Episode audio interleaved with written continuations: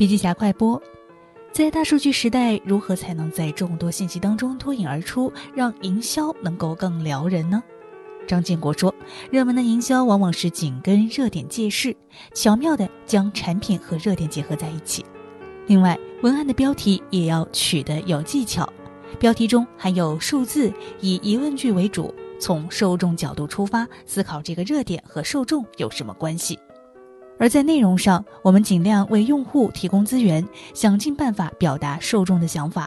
另外，每个人都有帮助别人展示自己形象的需求和攀比的心理。从这几个角度出发，就能设计出撩人的文案。如何提升文案的水平？概括来说有五点：一是使用场景升级，二是使用效果放大，三是使用人群聚焦，四是使用形态改变，五是使用时空穿越。另外，他还特别提醒，创业早期最好不要花太多钱做广告，尽量的低成本获取用户。花钱买来的用户是不忠实的。